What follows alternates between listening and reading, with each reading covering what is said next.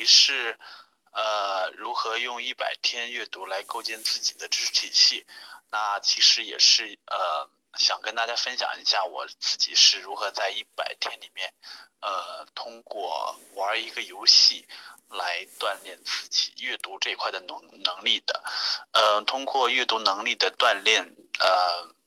我忽然发现我的。呃，个人的知识体系这一块也得到了呃一个全新的突破，所以今天主要是跟大家分享一下呃这一块的知识。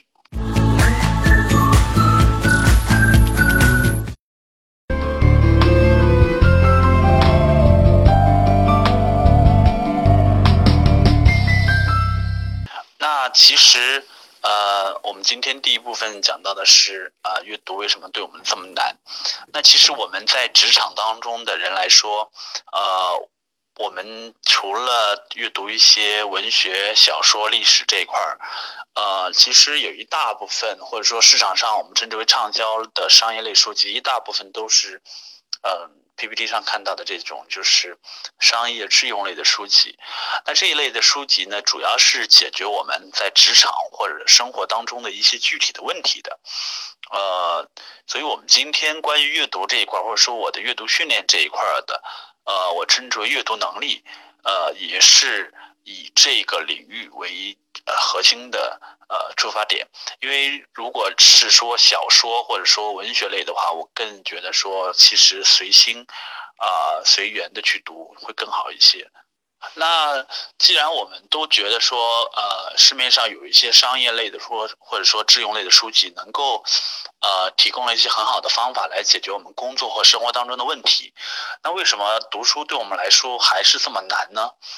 嗯，我觉得就是有这么几个方面。第一个是时间方面，就是说我们很多时候我们觉得，呃，上班下班的时间都比较长，然后我们可能没有太多的时间，下了班以后还要陪老婆孩子，对吧？还有一堆的事儿，呃，没有那么多时间用在阅读上面。第二块是看不完，就是一本书可能。一两百页，我们很多时候都最多翻个前面一二十页，后面的很多都是新的，很很少把一本书完整的看完。第三个就是我们很多人就是说，哎，看书我就算看了我也记不住，就是我把书一盖上，可能过个半个月，这本书里面讲什么内容都不知道了。第四个呢，也是我们很多人呃比较犹豫的，就是读书到底有什么用啊，对吧？就是。这些提供一些方法的书，真的能用在我的工作当中吗？真的能够解决我生活当中的一些问题吗？很多都是呃觉得只是一种鸡汤而已，它没有具体的没有具体的实用效果。那或者说还有一种就是，当我们工作和生活当中有一些问题了，然后我们也知道读书可能会解决一些问题，但是。怎么去选呢？书那么多，对吧？我们到了新华书店或者到了网上书城一看，那些书浩如烟海，那怎么去解决这个问题呢？对我选哪本书才能解决我的问题呢？这个一直都是呃困扰着我，呃也困扰着大家的。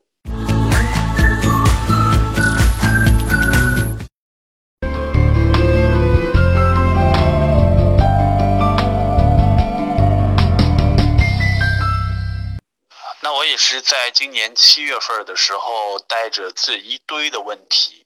呃，我加入了，刚好有一个十点读书会，有一个很好的机会，就是，呃，和战损老师一起联合发起的一百天阅读计划。那我当时也是觉得说，哎，这这个确实要不尝试一下吧，因为反正自己的阅读也有这么多问题，呃，就呃参加了这个训练营。那然后就开始了一百天的阅读打卡的这样一个过程。那接下来我们第二部分我就想分享的是这一百天里边我到底发生了一些什么样的事情？呃，在这一百天里面我是如何呃我的之前的那些阅读问题是如何逐一得到解决，并且我自己的这种阅读的状态如何得到转变的？嗯。我把这一百天分为四个阶段，第一个阶段我称之为是，呃，蛮荒时代，也就是像有点像野蛮人一样的，就是，呃，只是随便每天随便看看书，让自己养成一个每天阅读的习惯，然后去摸索，呃，我每天大概，呃，什么时候阅读是呃效率最高的，或者最容易专注的。所以在这个阶段，就只是说每天，呃，在微博上打一下卡，然后大概说告诉，大概上写一下，哎，我读了什么，读了哪本书，然后从哪一页读到哪一页，大概读了多久，基本上只是做这样一个简单的记录。然后说读了什么内容呢？可能也就是一两句话把它说明白。啊，这是第一个阶段。嗯，这个阶段过去了一段时间之后，然后我就慢慢发现，哎，其实，呃，也就养成了一种，呃，每天看书的一个习惯吧，就是你每天都会固定在那个点儿，然后固定的会读一小。一小段时间的书，呃，当时我用到了番茄钟，也就是每天花二十五分钟的时间，就是差不多是这个时间来阅读一些书，然后慢慢发现，哎，哎，这样每天打卡，慢慢发现，我哎，我居然一天，呃，或者说一周，我能把一本书读完嘞，然后我就发现，哎，自己进入了第二个时代，就是我称之为农业时代，就在这个时代里边，呃，根据我之前的阅读速度，我慢慢的发现我。每天只要坚持二十五分钟的话，我一个礼拜可以把一本书读完。嗯，呃，一个礼拜读一本书的过程呢，呃，就用到了一些或者说产出了一些东西，就不是像野蛮人时代，只是每天只是随手翻一翻。这个阶段我就接触了一些，比如说，嗯，拆书帮的便签读书法，它通过三张便签能够让你自己，呃，和书上提供的这个方法能够产生一个结合，并且呢，能够产出一个行动的呃方法出来。就是书上提供了一个很好的方法，那你自己的经验结合你自己自己的经验，你马上就会写出，哎，我今后会怎么去做？那呃，第二种产出呢，就是读书笔记了。我也就是在这个。呃，农业时代，我就开始，因为一周读一本书嘛，把一本书读完之后，那我就想说，哎，那我是不是可以尝试写一些书评啊？所以那个时候就刚开始尝试写书评了。这个书评呢，可能刚开始写的时候，我自己翻了一下，就是大家如果有兴趣的话，可以也可以去简书上看一下我自己写的书评，就写的很烂，可能一篇书评可能就两三百个字啊，四五百个字啊这样，有的还大量的去抄书上的这个片段，因为实在是。凑不了那么多字儿，所以就大量的去抄原文。但是慢慢慢慢发现，哎，这种方法其实也不错，就是起了一个很好的总结的作用。然后呢，还尝试了几种方法。第三种方法就是，呃呃，这个时候我的标签错了。呃，还有三种方法，就是一个就是画思维导图了，就是读完一本书之后，把这本书的思维导图画出来，就是去理解它整本书的结构，或者说去做一个读书 PPT，嗯。通过 PPT 的方式把一本书的内容把它简化的表达出来，或者说是呃手绘地图，就是呃通过手绘的方式把一本书的基本的核心的呃那些要点把它通过图的方式描绘出来。那这个这三种方式呢，也是从那个时候开始接触，因为之前只是有一些基础。那从呃，那个阶段就尝试说，哎，把这些，呃，平时工作当中用到的一些技能，为什么不可以在读书的时候也来尝试着去练习一下呢？所以那个时候就尝试了这五种方法。那经历了这个农业时代的一周一本书这个过程之后呢，啊，后来发现，哎，我我阅读速度会越来越快，因为每天都打卡嘛，每天都记录自己的阅读时间和阅读的那个量嘛。然后发现，哎，其实可以一周慢慢的能够读两本书了，嗯，然后越读越快，越读越快。然后在那个，也就是在那个时候接触到了一个，嗯，一本书叫《王者速读法》，它是讲是如何进行快速阅读的。那我就照着书上的方法，呃，读完之后呢，就照着书上方法去练起来了。哎，就发现，哎，这种方法其实啊，能够让我。能够速度会达到基本上一周我能可以读掉一本书这种样子。那这个阶段呢，呃，很多小伙伴就会说，哎，怎么可能一周一本书，一天一本书，一天一本不是说一天从天亮读到天黑，一天一本书可能一天就花呃两个番茄钟或者四个番茄钟，也就是花最多花两个小时能够把一本书读完。那最夸张的时候就是，呃，三十分钟，三十分钟把一本书读完。那很多小伙伴说啊，怎么可能？这是不是只是看一下目录结构就够了，对吧？嗯，其实这里面有一个很有意思的观点，就是有点像，嗯，相亲。呃，我不知道大家有没有去相过亲啊？什么叫相亲呢？呃，在相亲的时候，我们经常会有。呃，这样一个情景，就是你可能根本就不知道对方到底是适合你还是不适合你，脾气怎么样啊，人好不好啊，善不善于沟通啊，这些兴趣爱好，嗯，到底合不合，这其实都不知道。那在这种情况下安排的相亲，很多时候我们就。嗯，我们男生或者女生基本都有有这样一个小小伎俩，就是提前跟自己的闺蜜约好，说那个你过半个小时以后你给我打个电话，然后说有急事儿叫我回去。那如果觉得行呢，那我就拒绝，我就回掉你。那如果这人实在是不太合适呢，我就那个就接了你的电话，然后我就走。那快速阅读三十分钟快速阅读其实也有点像这种状态，嗯，他的他的提法就是说，我们每个人阅读都像是自己的国王一样的。那我们呃接见自己的臣子，呃时间有限，那比如说后面有一堆臣子在外面排着等队接见你的那个觐见你，那你这个时候时间有限怎么办呢？你就每人安排三十分钟，那这三十分钟让他讲东西，他把自己的呃想要表达的核心的东西表达出来。三十分钟要是讲得好呢，就把他留下来，让他接着讲。那三十分钟要是觉得他讲的实在是太烂，或者他三十分钟就讲明白了，呃，没什么货了。那你这个时候就让他退下就好了，所以快速阅读其实也是这样，它不是说三十分钟把一本书就彻彻底底全部读透，而是说用三十分钟的时间快速的去了解一本书，搞清楚它到底有什么样的价值，然后再去呃挑一些重点来精读。那这种快速阅读的方式，它的原理在什么地方呢？原理实际上就是这张图，就是，嗯，其实商业类的书籍和工具类的书籍，它们都有一个基本的表达的框架，就是呃金字塔原理。也就是说，很多时候一本书它的标题书面的标题，它就是几个很大的结论了。比如说，我现在手上拿了一本叫，呃。重要最重要的事情只有一件，那这样一本书，它其实它的封面就是一个结论。那为了支撑它这个结论，它会它会分了好几个分论点，就是分别来阐述为什么说最重要的事情只有一件。然后对于每个分论点，它会举很多很多的例子来证明。最后，呃，在书的末尾的时候再总结一下这几个论点，然后做一个呼应。所以，呃，快速阅读的方式就是这样，利用这种商业类书籍或工具类书籍的金字塔的这种原理，来，呃，实现通过三十分钟就能够去搞明白这本书到底在讲什么，然后我们再去着重的在这个里边，就有点像，呃。我们去海盗去抢宝藏一样的，我们这这个岛上有很多地方可能有宝藏，那我们第一轮的时候用三十分钟的时间快速的去扫荡一遍，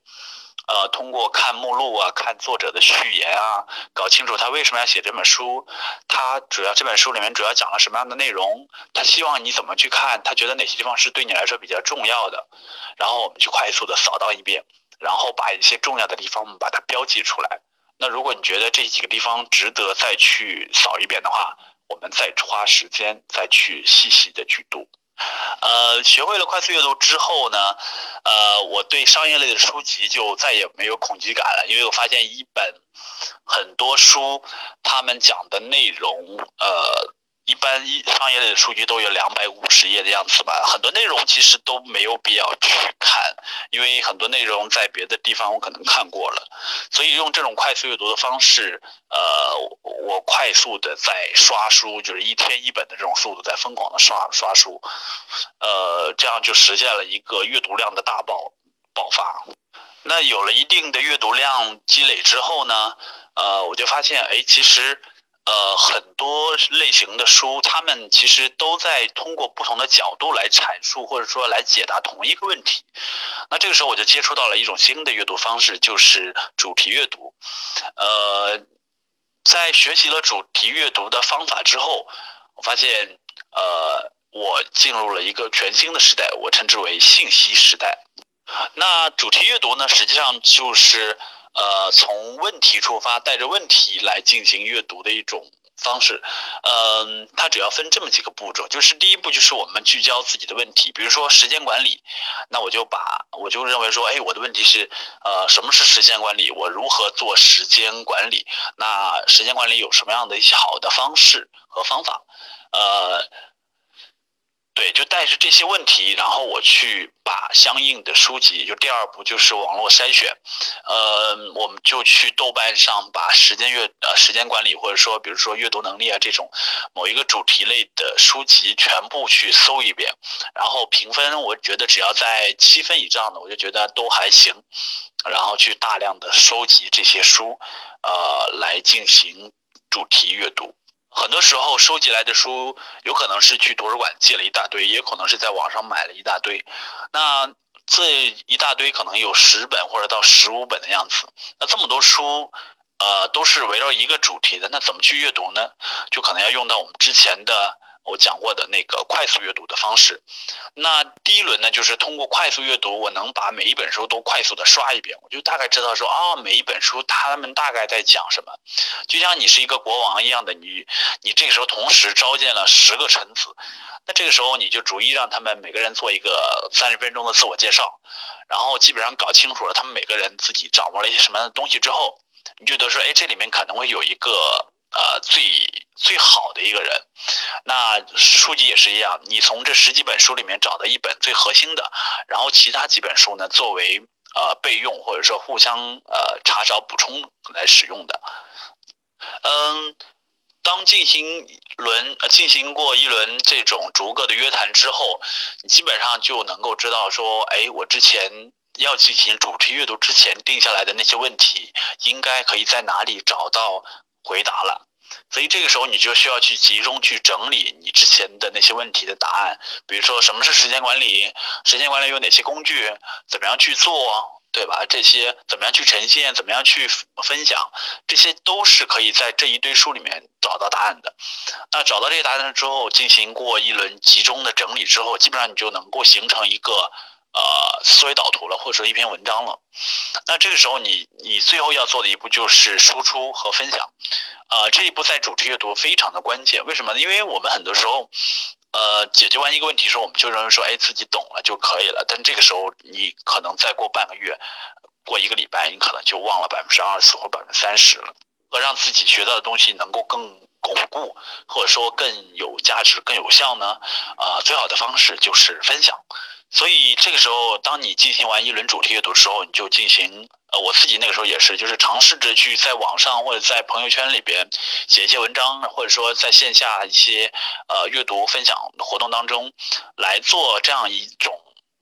呃主题阅读的分享，呃，因为这个时候我读的可能是十几本书同时。整理出来的，所以这个时候知识非常全面，也非常有条理，所以很多朋友觉得，哎，这种方式还蛮不错的。呃，有有时候我就没有，或者说很少有没有机会去参加那种线下的分享，那我就在红点上，我就录自己录。自己对着